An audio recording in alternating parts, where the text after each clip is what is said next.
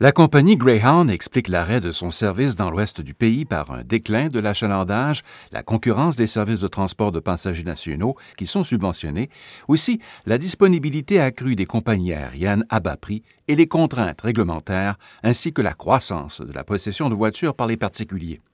Plusieurs estiment que les gouvernements provinciaux, ou même celui de Justin Trudeau à Ottawa, doivent s'assurer qu'une alternative soit disponible pour ces régions, qui sont maintenant délaissées par la fin des services d'autocar, que ce soit en ce moment ou plus tard dans d'autres provinces qui pourraient être touchées. Euh, il va falloir qu'il y ait quelque chose qui, s'installe pour que des gens puissent continuer à se déplacer s'ils n'ont pas de véhicule ou s'ils sont plus en mesure de conduire un véhicule.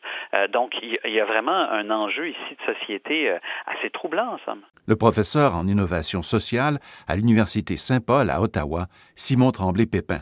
Les gouvernements euh, provinciaux ont majoritairement laisser aller et abandonner les entreprises à leur propre sort en disant ça va pas très bien. Quand ils ont des réglementations, ils disent OK, on va adoucir, on va vous permettre d'offrir moins de services, ce qui était la pire idée. Évidemment, les entreprises, quand elles se disent on voit moins de clients, qu'est-ce qu'ils se disent? On va essayer de réduire nos services pour économiser. On les comprend, c'est la logique même. Mais évidemment, quand elles font ça, quel effet ça a sur le consommateur? Vous pensez, bien, on se dit, ah, il y a moins de services, je vais prendre la voiture plutôt que l'autobus. Ça n'assure pas mes déplacements aisément. Alors, on se retourne vers la voiture. Qu'est-ce que ça fait? Ben, c'est le servicieux. On prend moins l'autobus, donc il y a moins de services, etc., etc. Et on en arrive exactement là où on est aujourd'hui. Et il faut aujourd'hui que les gouvernements se disent, mais le transport, le déplacement dans notre province, c'est quelque chose qui nous concerne, qui nous préoccupe collectivement. C'est pas juste un choix individuel surtout à l'ère des changements climatiques. Et c'est là que la décision de Greyhound est complètement au sens contraire de l'histoire. Euh, je veux dire, on a des décisions à prendre collectivement pour se dire comment on consomme moins, euh, comment on émet moins euh, de gaz à effet de serre.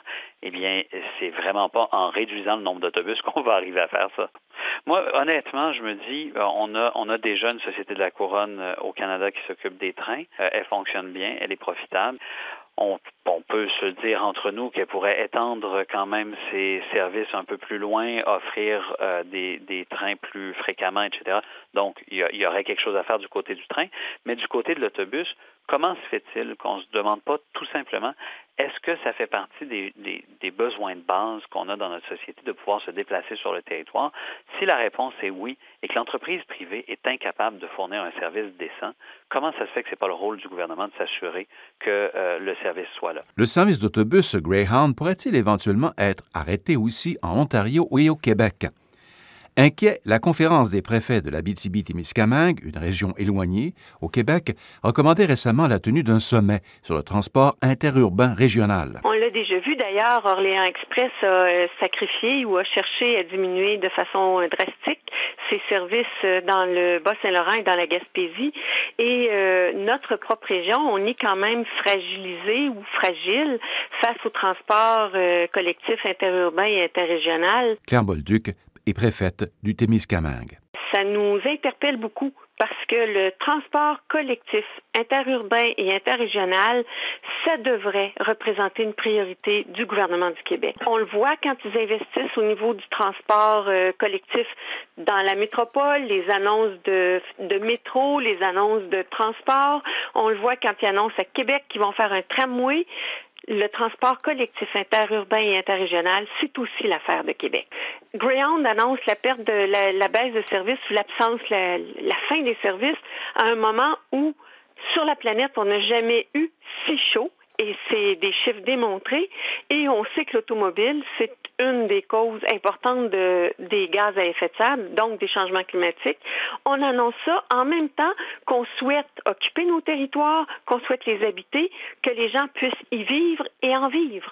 Il y a une incohérence là-dedans, et particulièrement au Québec, nous, on se dit, il faut avoir une réflexion globale, générale, pour être capable de réfléchir le transport interurbain et interrégional. On s'attend à ce que les transporteurs locaux et régionaux comblent dans l'Ouest canadien une partie des lacunes après la fermeture du service Greyhound. Certains déjà ont annoncé leur intention de le faire. Par exemple, une compagnie d'autocars de l'Ontario a annoncé la création de nouvelles lignes au Manitoba pour remplacer celle que Transporteur Greyhound va abandonner en octobre. Flo de Venelles, qui est président directeur général d'une entreprise qui s'appelle Poparide, veut offrir pour sa part, tout à fait à l'ouest du pays, un service de covoiturage pour remplacer le service d'autobus de la compagnie Greyhound dans le nord de la Colombie-Britannique. Si quelqu'un conduit de Vancouver à Prince George, je pouvais voir son trajet, un certain nombre de détails sur la personne, le conducteur, donc leur nom, euh, euh, leur vérification, s'ils ont été leur email, leur euh, leur numéro de téléphone ont été vérifiés, combien de trajets ils ont fait dans le passé, combien d'évaluations ils ont d'autres passagers, un certain nombre d'informations qui vous mettent en confiance avec ce conducteur. Ensuite, de, là, de, de ça, vous pouvez vous mettre en contact avec le conducteur et puis discuter un peu des détails du trajet.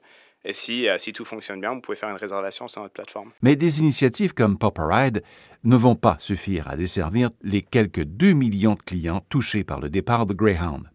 Un reportage de Radio-Canada International.